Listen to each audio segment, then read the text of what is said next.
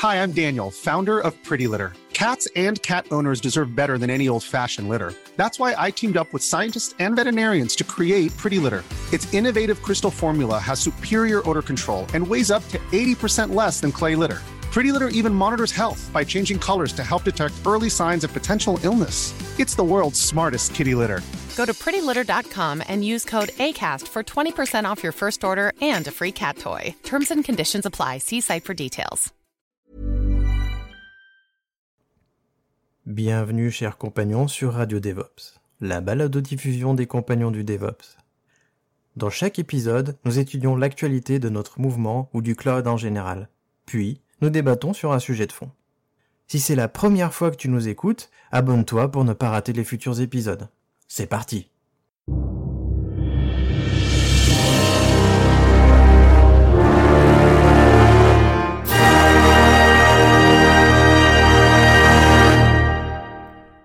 Et aujourd'hui, on va parler de souveraineté numérique comme on vous l'avait annoncé dans le précédent épisode.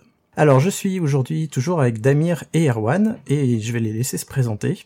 Damir, est-ce que tu peux nous dire deux mots sur toi? Alors moi je suis euh, du coup ce que j'appelle réparateur de nuages et euh, je suis euh, passionné du mouvement DevOps et de l'open source et du logiciel libre en général. Bonjour, moi c'est Erwan, toujours DevOps dans une petite startup qui s'appelle Toucantoko. Et moi c'est Christophe, je fais partie du collectif de freelance Lidra. On aide nos clients à faire des transitions DevOps, on les coachant ou on les motorant. Et je suis aussi co-créateur et animateur du, du forum des compagnons du DevOps et de la communauté. On va parler tout de suite euh, des actualités. Et euh, Damir, tu nous as préparé une petite actu euh, sur euh, le piratage, je crois. Est-ce que tu peux nous en dire un peu plus? Effectivement. Alors oui, nous sommes dans une nouvelle décennie, comme vous l'avez remarqué, on est en 2020. Cette année a presque un look futuriste. Et euh, même si on n'a pas encore les, les, voitures volantes qui ont été promises par des décennies de science-fiction, nous avons l'IoT, l'Internet of Things. Autrement dit, des objets connectés qui fleurissent dans notre euh, quotidien. Notre réveil, notre brosse à dents, notre frigo, tout a désormais sa version connectée. Ou tout du moins, si la version n'est pas encore existante, une startup euh, travaille dessus. Alors, Bien sûr, ce monde d'hyperconnexion et de simplification de la vie de tous les jours n'est pas sans défaut.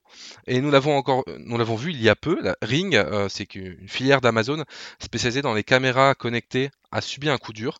La publication de milliers d'identifiants valides de caméras Ring ont été diffusés sur le dark web. Globalement, ça permettait de se connecter à distance aux caméras sans, sans plus de blocage. Très rapidement, la piste, euh, les pistes ont révélé l'origine de la fuite, visiblement issue de credential euh, stuffing effectué par un groupe de pirates voulant s'amuser en gagnant un peu de réputation. Ils ont tout simplement utilisé des données qui ont été fuitées euh, par d'autres sites ou d'autres failles précédentes et ils ont rassemblé tout ça pour voir quelle combinaison était aussi valide sur les caméras Ring. Mais on peut se poser une question sommes-nous devenus fous à connecter tout ce qui existe, le rendre accessible sur Internet? Car oui, avec ce type d'objet, on parle bien de rendre accessible des caméras, des micros dans notre intimité, dans notre vie privée. Et là, on, nous montre que oui, c'est pas sans risque, il y a des risques de piratage, mais le hacking n'est pas la seule problématique. Les sociétés qui fournissent ces solutions ont la main sur ces données, sur votre intimité.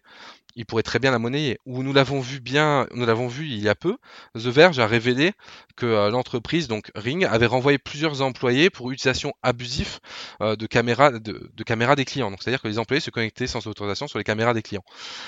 Alors, avant de tomber euh, dans la frénésie de l'hyperconnexion, demandez-vous si euh, vous avez réellement besoin de cette euh, fourchette connectée. Du coup, bah, Erwan, t'en penses quoi de, ces affaires hein, bah, de, hacking des objets connectés? Ah, je, trouve ça toujours assez, euh, assez marrant. Et ce qui est rigolo, c'est qu'on n'apprend pas trop de, ce qui s'est passé auparavant, puisque moi, ça me rappelle tous ces, euh, reportages qu'on a sur les. Euh, sur regarde, cherche telle, telle URL dans Google et tu peux avoir accès à, toutes, à toutes les caméras qui sont exposées sur le net de tel fournisseur ou je sais pas quoi. Et en fait, euh, j'ai l'impression que bon, on sait tout ça, mais on, continue quand même de d'utiliser des, euh, des, des, outils, de pas savoir trop comment ça fonctionne, euh, ni, à, ni à quoi on s'expose en les configurant mal. Entre ça et les, et les fuites de données, comme tu le, décris, enfin, tant qu'on n'en a pas besoin, vaut mieux pas utiliser, vaut mieux pas. enfin, je serais plutôt de cet avis-là. Moi, ça me fait bien rire. Euh, il y a quelques années, je voulais m'acheter une caméra connectée ou une enceinte connectée. Euh, puis en fait, j'ai j'ai changé d'avis parce que je veux pas que mes données, en effet, soient, soient comment dire répandu répandu dans le cloud ou ce genre de choses. Et puis en fait, ça pose la question de est-ce qu'on fait confiance aux personnes qui créent ces objets et comment sont hébergées ces données? Et euh, tant qu'il y aura des soucis comme ceux que tu évoques, euh, moi en tout cas, je serais pas prêt à, à utiliser des objets connectés de ce type-là, ou alors des objets connectés avec euh, des logiciels open source, peut-être en effet, parce qu'on pourra voir ce qui ce qui se passe, on pourra les stocker sur nos propres serveurs, on pourrait peut-être avoir des fédérations de serveurs. Enfin, y a, à mon avis, il y a quelque chose à faire dans cet ordre-là pour pas laisser nos données justement entre les mains de de personnes qui euh, bah, qui les captent et qui euh, sont sont garants de nos données, mais qui euh, ne font pas attention à ce qu'il advient.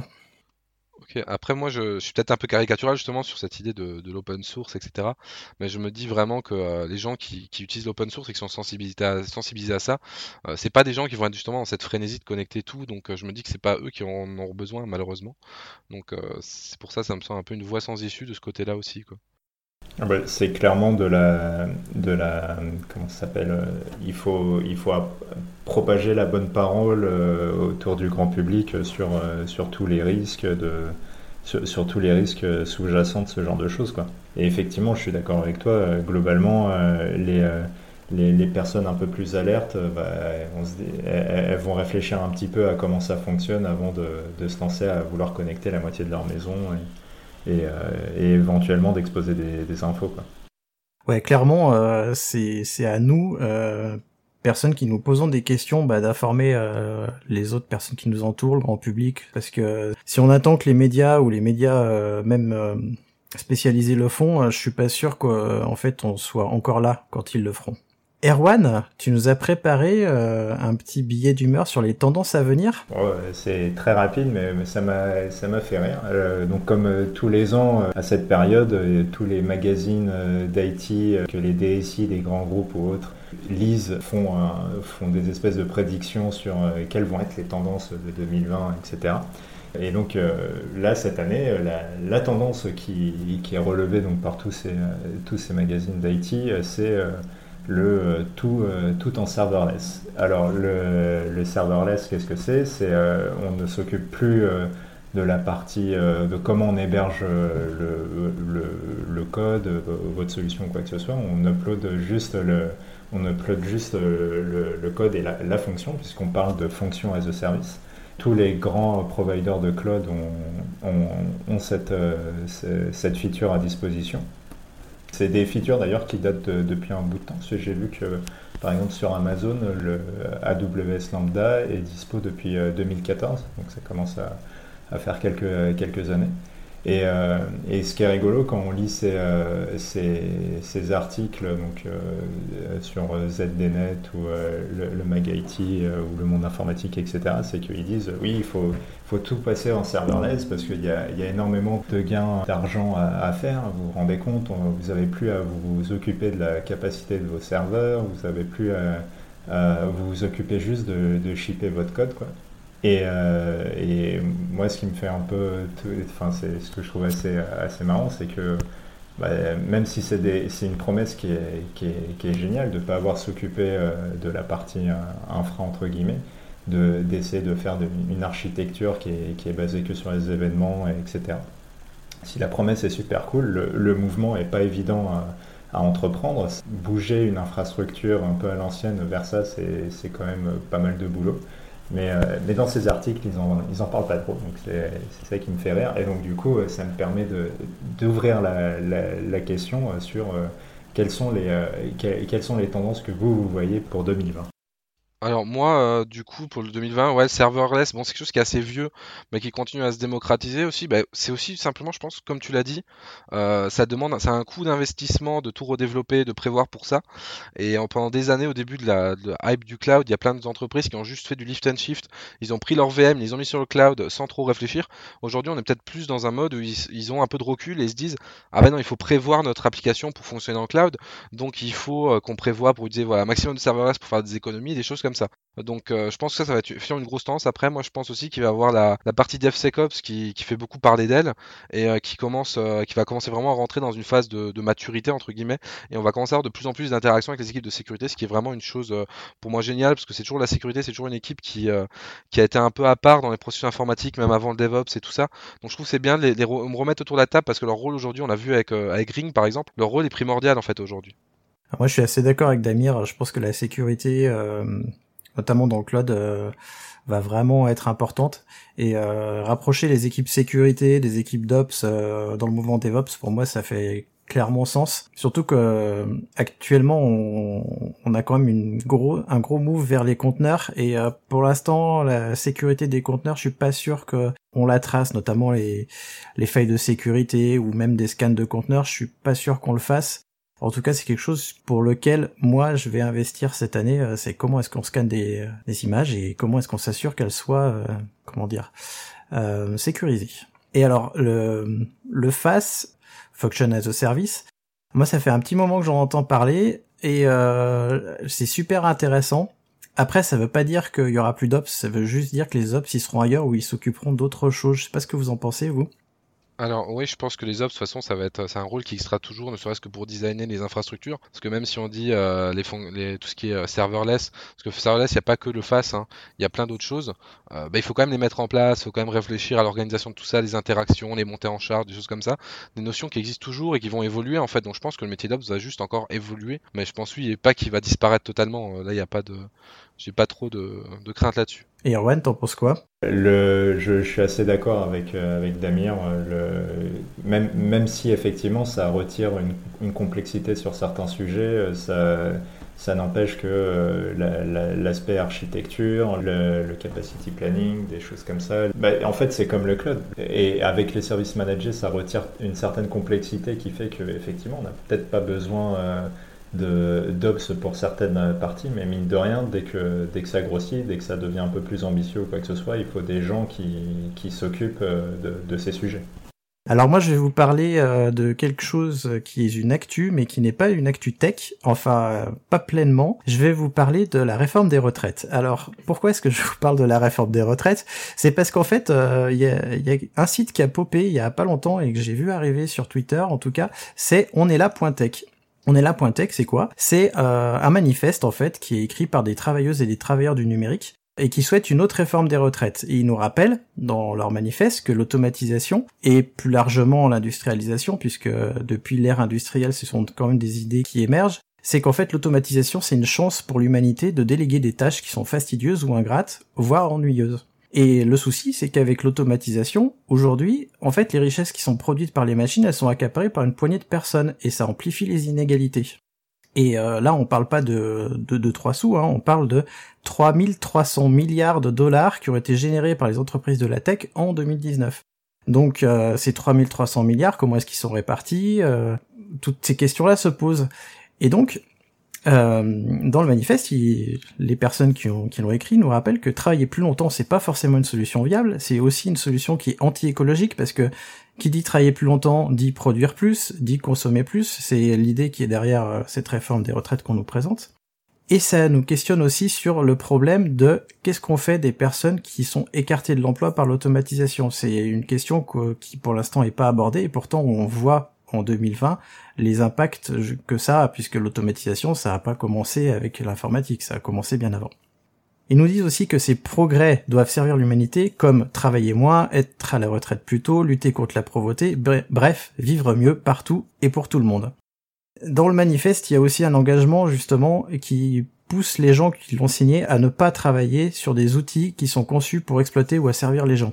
En gros, le manifeste appelle à participer au moment de grève, aux manifestations, ou à alimenter les caisses de grève pour euh, compenser les revenus des grévistes, ou à afficher sur notre site ou sur nos sites euh, des soutiens à une lutte contre la réforme, puisque euh, nous, enfin les personnes qui l'ont signé, et je l'ai signé, ce qu'on veut, c'est une autre réforme.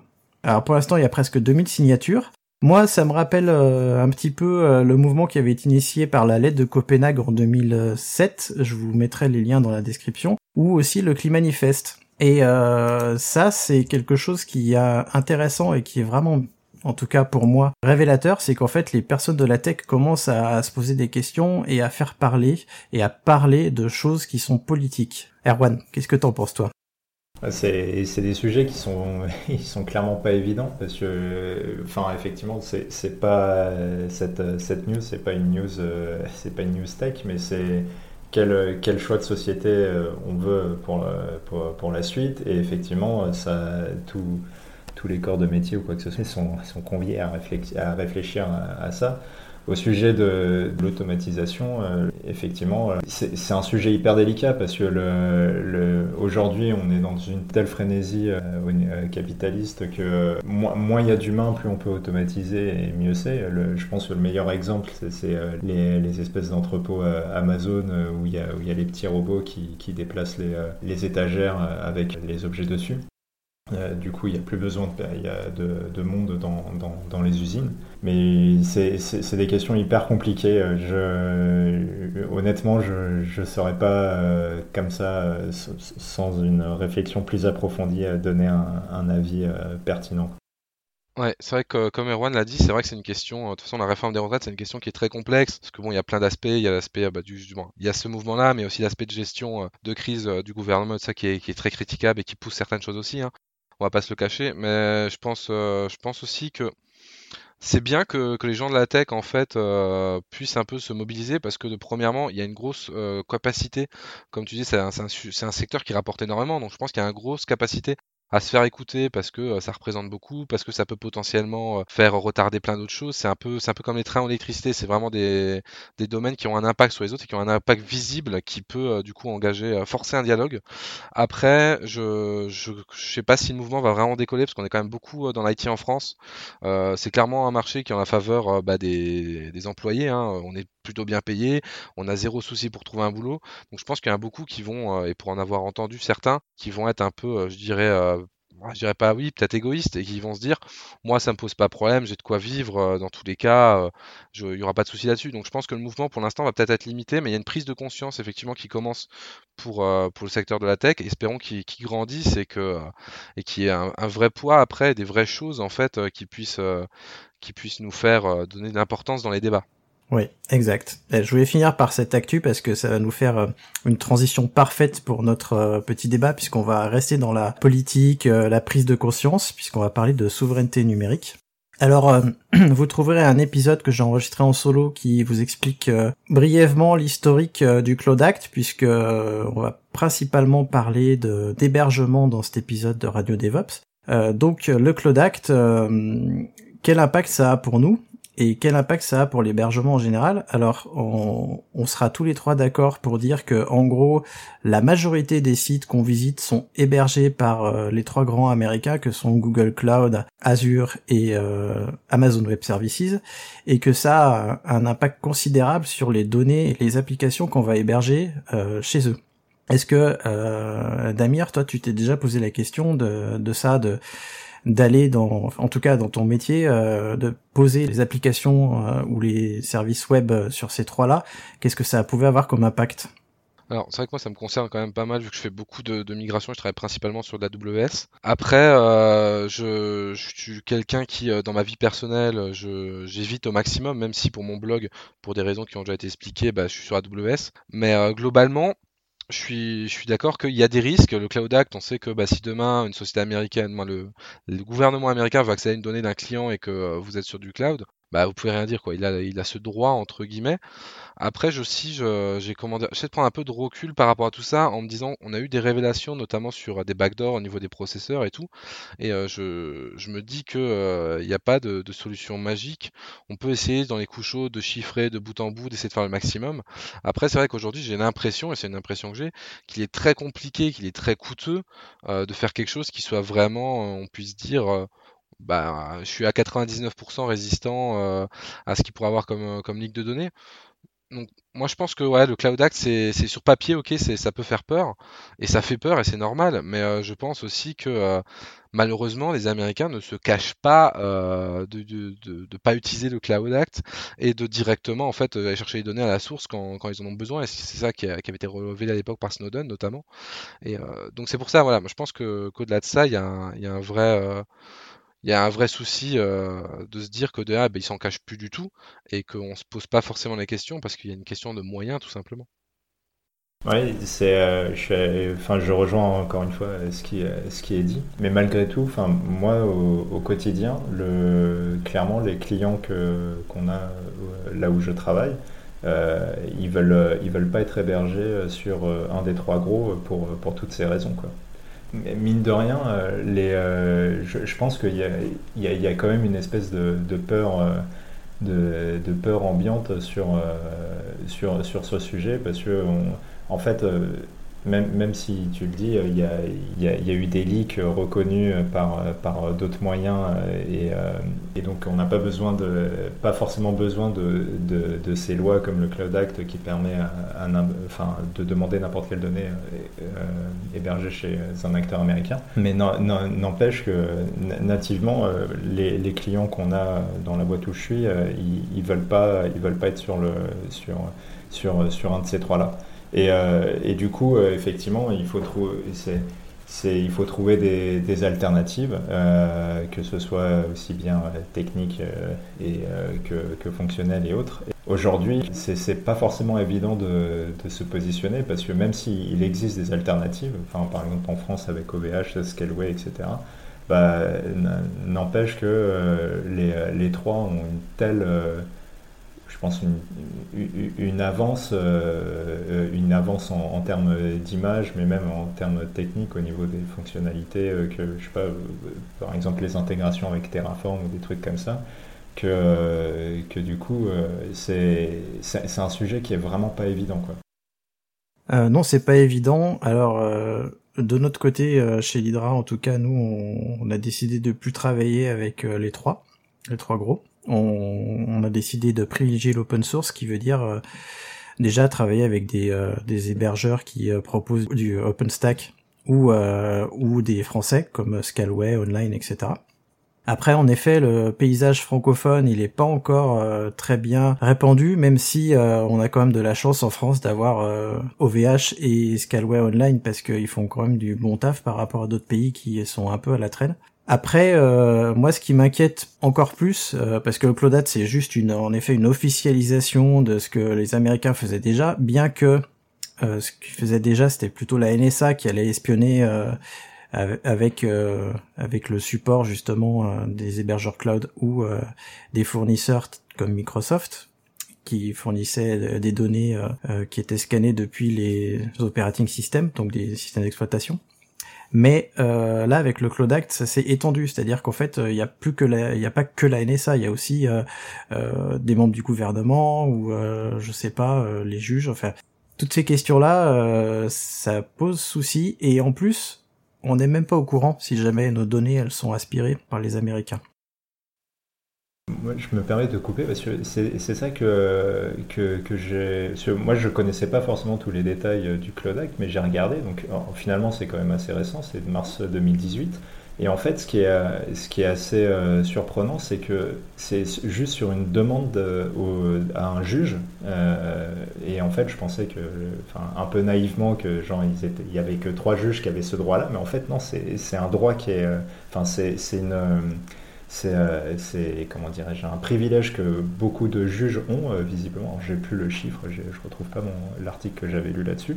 Mais euh, si ce juge met son tampon, en fait, effectivement, non seulement ça, peut être fait en, toute légalité, mais, en plus, les, personnes qui sont sous le joug de, ce Cloud Act, ils sont pas forcément au courant. Et moi, j'étais hyper surpris de, de, lire ça. Donc en fait, il y, a, vraiment un côté euh, boîte noire et, je trouve que ça renforce, euh, ça renforce beaucoup l'effet euh, sueur froide que, je sais pas, par exemple, les, les, compagnies du 440 en, en France pourraient avoir à héberger des, des, choses très délicates sur, sur, ces, sur ces plateformes.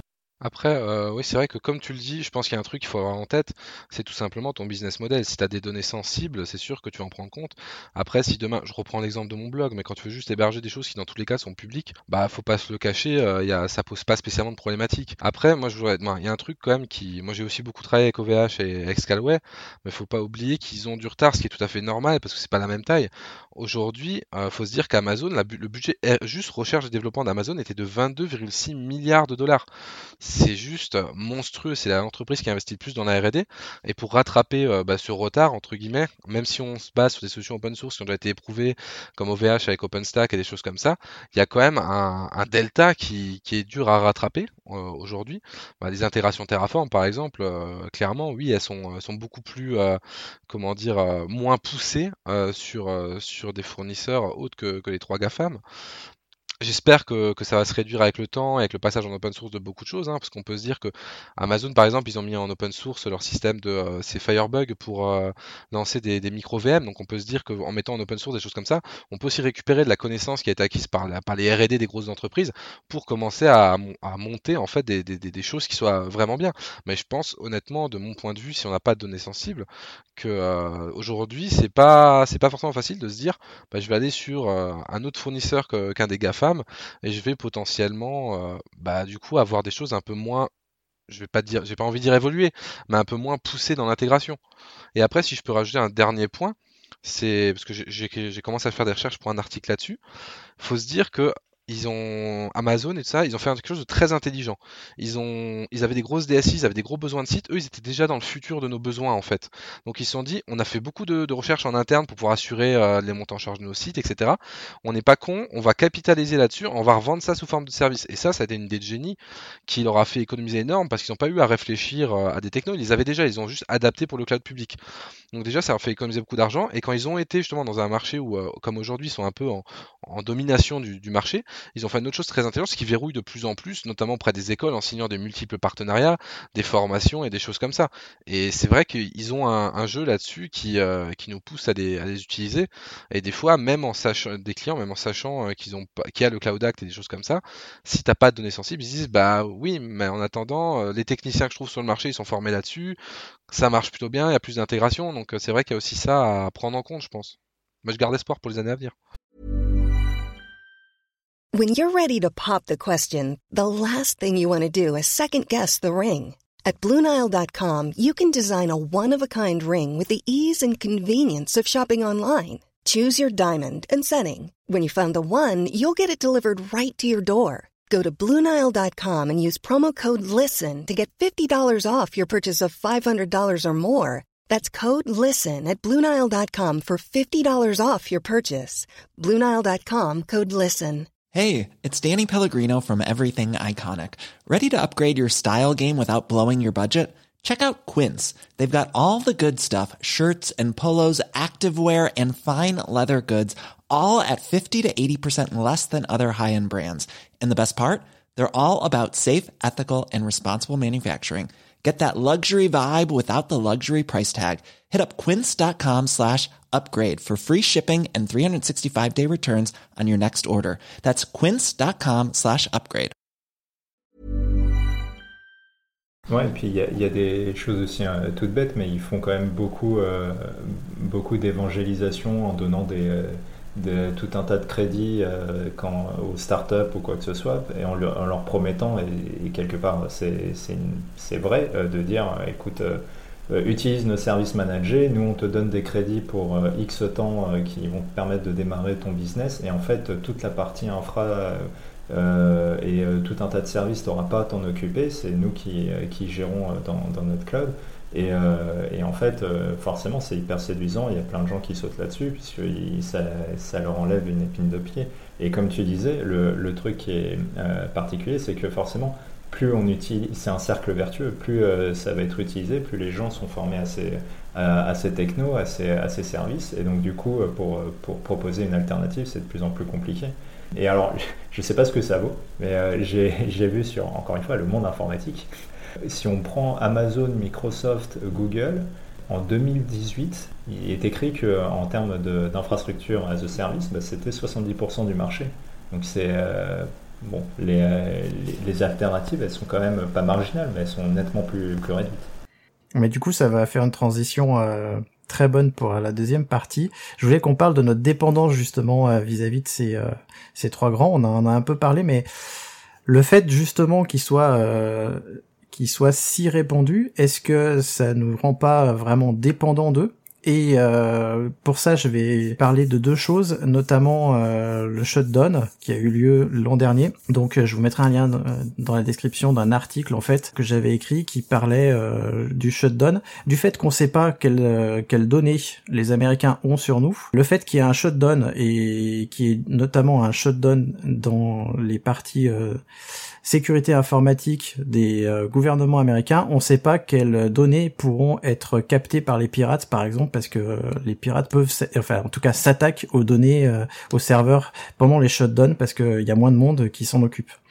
Et la deuxième chose, on est dépendant des euh, services US, notamment GitHub, GitLab et autres, Docker Hub, etc., qui donnent une force aux Américains absolument impressionnante, puisque je sais pas si vous vous souvenez, cet été, suite à l'embargo euh, iranien, et eh ben les développeurs iraniens ont tout simplement vu leurs accès à GitHub, à Docker, euh, au Docker Hub et à GitLab coupés du jour au lendemain, sans pouvoir faire quoi que ce soit en fait. Et donc les développeurs des solutions open source qui hébergeaient leur code sur ces plateformes-là pouvaient même plus accéder à leur code ne pouvaient même plus collaborer. Et dans ce cas-là, qu'est-ce que vous en pensez justement de cette dépendance-là qu'on a vis-à-vis des, Américains? Outre le fait que euh, c'est beau, euh, ces services-là, ils sont au top, ça c'est sûr. Mais euh, est-ce que justement on n'est pas pieds et poings liés avec eux? Alors oui, c'est sûr que bah, quand tu vas, bah, comme Erwan le disait, si demain tu montes une startup, up au bout de, je sais pas, de trois jours, le temps que tu aies un article qui est publié toi sur n'importe quel magazine, bah c'est bon, tu vas avoir Google qui t'appelle, tu vas avoir Amazon qui t'appelle, ils disent tiens, on te file une année de crédit, tu payes pas ton infra. Bah quand tu es une startup, déjà, bah, c'est un peu dur de dire non parce que c'est quand même un gros coût, hein. mais c'est là aussi le truc, c'est qu'ils veulent te loquer dedans. Donc on est loqué souvent dans, dans les fournisseurs de cloud parce que les services sont différents d'un fournisseur à l'autre. Il faut pas oublier parce que je sais qu'il y a pas mal de gens qui n'ont pas forcément approfondi le truc. Terraform euh, a beaucoup de providers, mais si demain vous avez un truc sur avec du Terraform en, sur AWS et vous voulez aller sur du euh, autre, n'importe quel autre fournisseur, bah, vous allez devoir tout redévelopper. Donc c'est pas aussi simple de ça et euh, il y a un gros souci d'interopérabilité là-dessus, dû aussi à la non-utilisation de, standards. Après, c'est vrai que moi je me suis toujours dit que c'était très dommage et là encore, bah, on a quand même fondé l'Europe, on aurait pu faire des beaux projets ensemble, on aurait pu faire vraiment euh, des choses euh, assez sympa. On a, on a quand même une grosse masse de, personnes. Par exemple, les administrations auraient pu avoir leur distribution, des choses comme ça. On aurait pu avoir un fournisseur de cloud européen, on aurait tous investi dedans. On aurait pu avoir beaucoup de choses comme ça et on n'a jamais su s'y mettre. Et encore une fois, il y a aussi un autre truc très con, c'est que c'est bien beau, on a nos fournisseurs cloud, mais on a un gros problème dans tous les cas c'est que les machines, tout ça, tout est fabriqué en Chine. Donc d'un côté, on a les Américains qui vont nous pomper des données ou qui ont justement ce moyen de pression, comme tu dis, mais de l'autre côté, on a la Chine qui a aussi ses backdoors. Donc du coup, il aurait fallu, selon moi, hein, se regrouper à l'échelle européenne et se dire, bah, on fait au moins à petite échelle pour euh, ce qui est critique, nos, applications, nos choses euh, à nous, et on est sûr de bout en bout. Oui, alors moi ça me fait penser à plusieurs, euh, plusieurs petites choses. La, première c'est que, euh, enfin bon, je ne vais pas revenir sur le fait qu'effectivement on est hyper lié euh, aux États-Unis, vu que enfin, tous les jours on utilise Gmail tout, tout, un tas de services, donc ça je pense que c'est acté. Ça, me fait penser à, des trucs, effectivement il n'y a pas d'initiative à l'échelle européenne, en tout cas je n'ai pas trouvé. Mais par contre j'ai vu qu'il y avait des, des initiatives genre un peu d'envergure qui était, qui était poussée par l'État, par etc.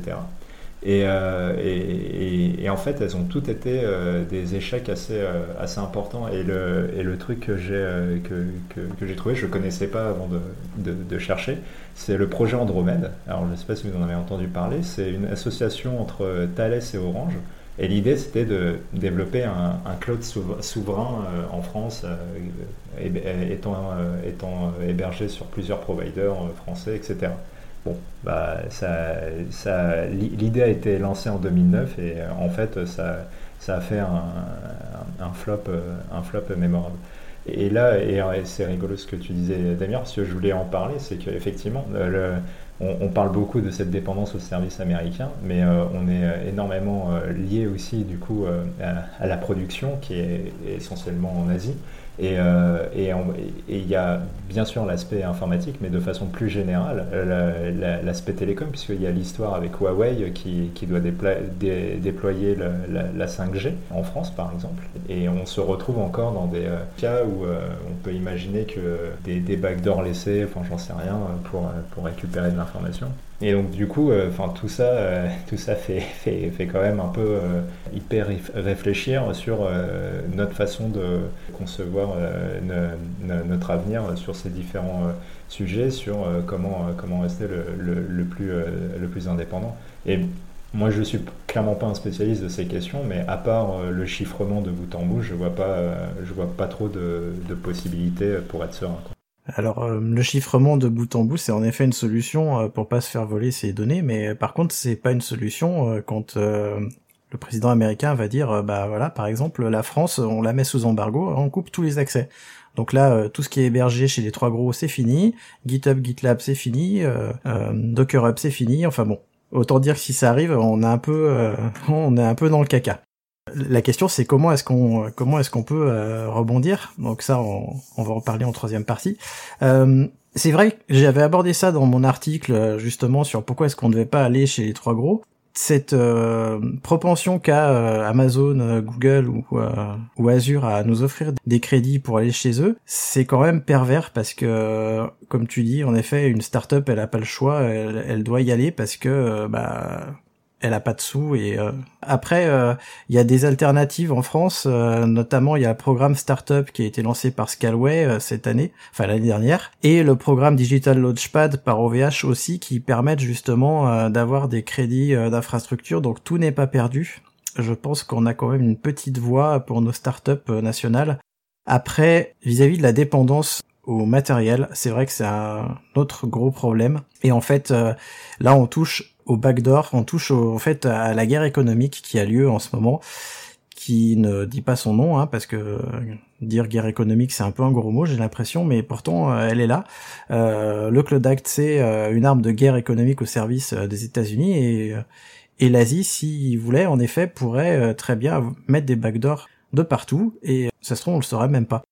Il faut quand même se mettre en ordre de marche, commencer par quelque chose, commencer par le logiciel parce que pour moi en tout cas euh, on a les compétences largement en Europe et en France et après euh, aller côté euh, côté matériel et c'est sûr que là on devrait pouvoir faire beaucoup de choses parce que on n'est quand même pas des manchots et en Europe on devrait pouvoir en effet coopérer pour avoir des grandes entreprises. Enfin on a prouvé on a prouvé dans l'aérospatial qu'on pouvait le faire donc pourquoi pas dans l'informatique et dans le matériel quelles pistes on peut avoir? Est-ce que vous, vous en avez?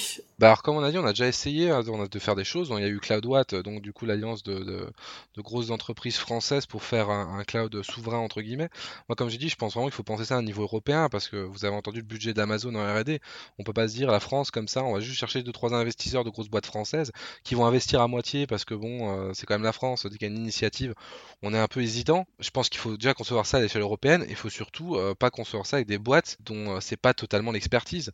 On a demandé ça à Orange ou à ou à ou des choses comme ça, même si ça faire des choses, ils ont des très bons euh, techniciens. Moi, j'aurais plutôt demandé ça à des voilà, du, online, du Scalway, du, de l'OVH, à, des choses comme ça pour leur dire bah écoutez, euh, vous avez de l'expertise là-dessus, vous avez déjà fait des choses, vous pouvez même nous faire un retour d'expérience, pas qu'on fasse les mêmes erreurs que vous avez fait par exemple en mettant en place une infra, et euh, se dire on investit, tous les pays investissent un peu là-dedans et, et faire un truc efficace. Mais il faut s'unir. Malheureusement, il n'y a pas trop d'autres choix.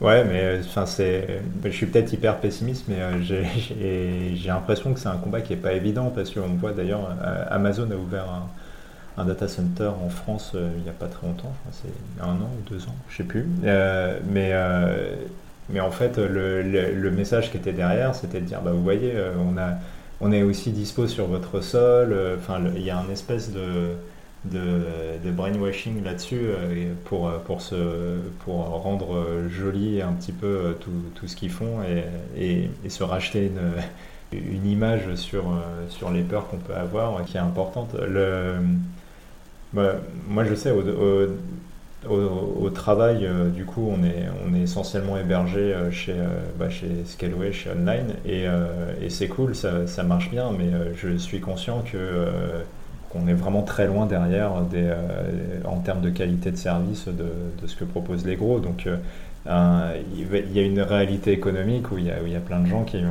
enfin plein de boîtes qui vont dire bah écoute c'est cool c'est cool d'être en France machin et tout mais en vrai je vais plus vite et je fais mieux avec les autres et donc je vais aller là-bas. Alors je trouve que c'est un effet pervers d'avoir ce, ce discours-là parce que euh, en gros ça veut juste dire que on n'accepte pas d'avoir de soucis. Alors qu'en fait il y a 10 ou 15 ans euh, je pense que on savait faire sans euh, sans le cloud public.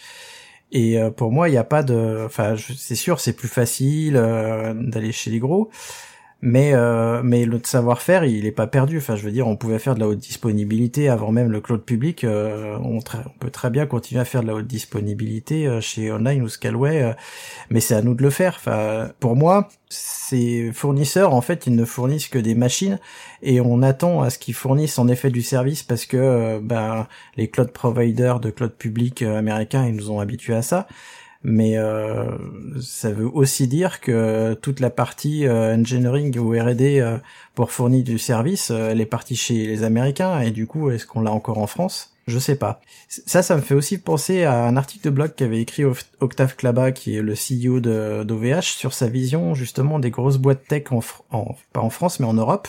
Comment est-ce que pour lui, il voyait ça pas en fait il voyait pas émerger des très grosses boîtes, mais plutôt des moyennes boîtes. On s'entend, hein, euh, des, boîtes qui brassent des millions, euh, voire un milliard, mais pas au niveau d'Amazon ou Google Cloud, mais en tout cas des boîtes assez grosses pour et assez nombreuses en Europe pour justement offrir une, une alternative à, à ces géants-là. Je vais essayer de vous, vous retrouver l'article de blog et je le mettrai en description.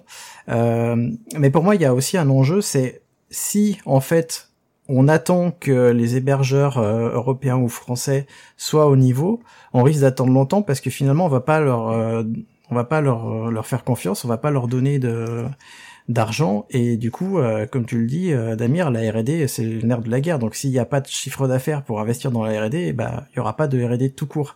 Donc est-ce que c'est pas aussi à nous de faire un effort et de voir en fonction des projets qu'est-ce qu'on est prêt à accepter et euh, si on est prêt à accepter euh, des choses un peu moins faciles, est-ce qu'on ne devrait pas aller euh, chez les Français ou les Européens en tout cas?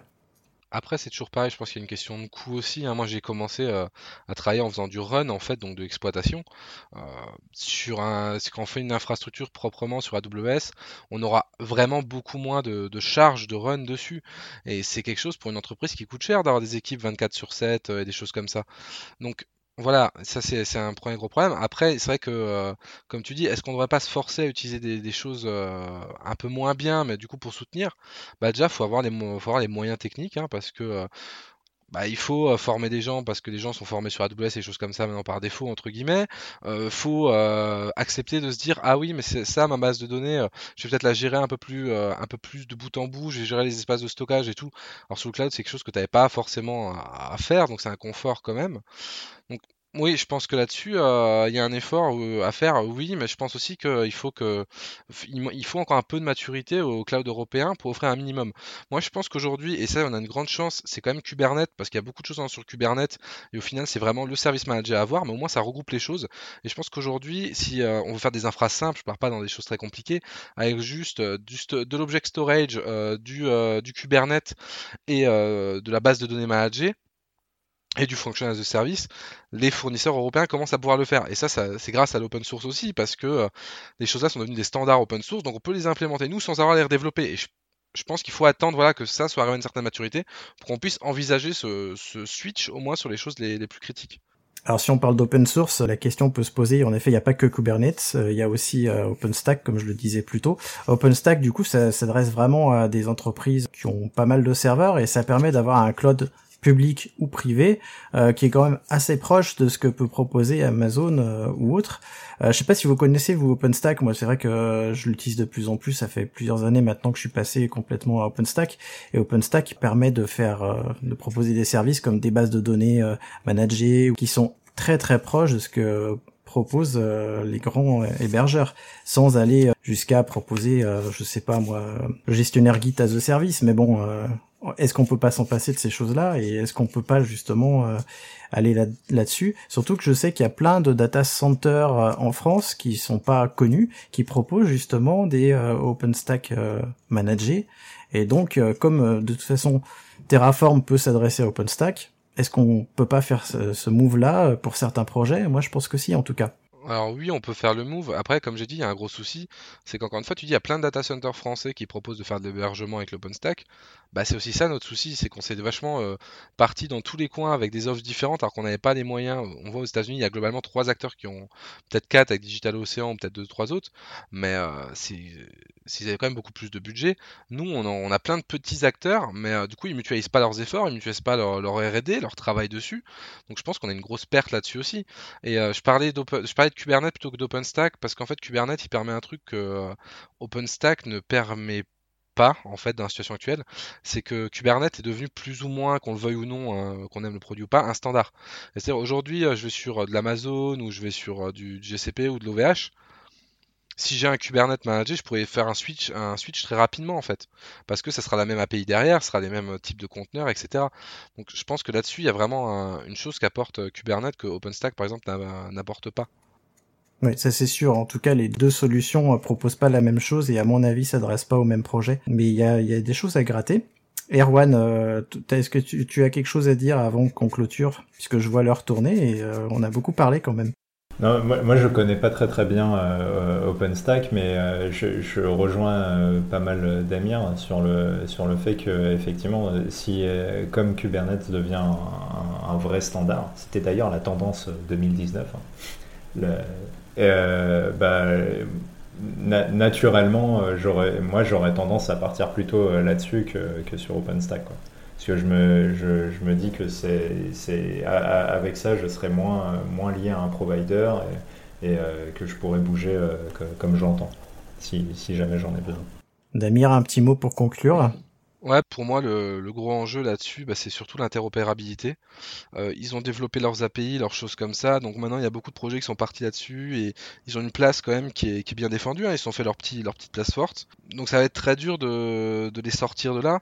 Après, si on arrive à un peu mutualiser nos efforts, faire quelque chose de propre, qui est fonctionnel, créer une, vraie communauté derrière et un peu bah, pousser euh, euh, dans les écoles ou des choses comme ça, parce que c'est important. Hein.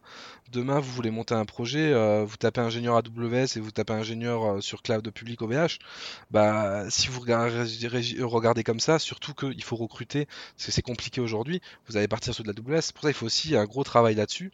Donc, on va, je pense qu'il y a un espoir avec l'interopérabilité qui, avance de plus en plus et euh, plus de, mains sur les formations et les choses comme ça, et le commercial, comme tu l'as dit, quoi, l'aspect commercial.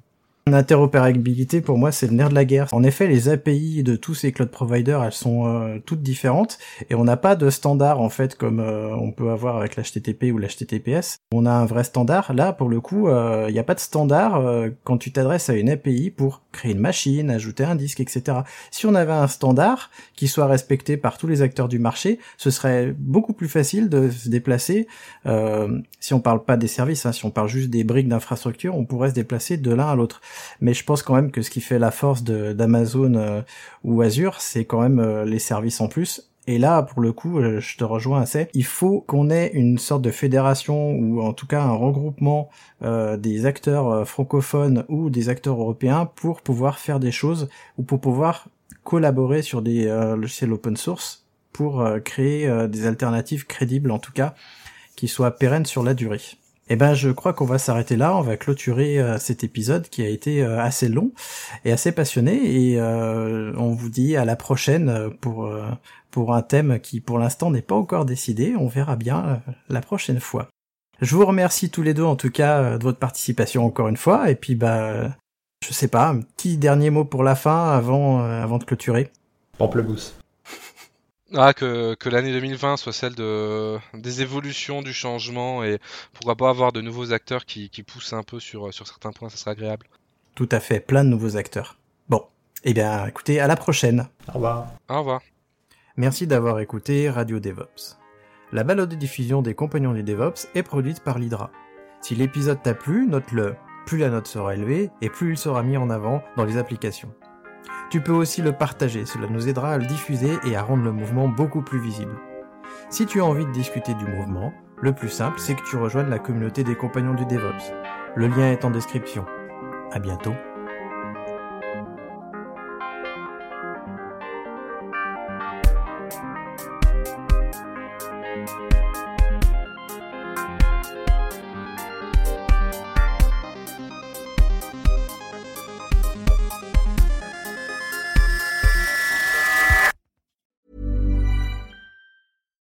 Hi, I'm Daniel, founder of Pretty Litter. Cats and cat owners deserve better than any old fashioned litter. That's why I teamed up with scientists and veterinarians to create Pretty Litter. Its innovative crystal formula has superior odor control and weighs up to 80% less than clay litter. Pretty Litter even monitors health by changing colors to help detect early signs of potential illness. It's the world's smartest kitty litter. Go to prettylitter.com and use code ACAST for 20% off your first order and a free cat toy. Terms and conditions apply. See site for details.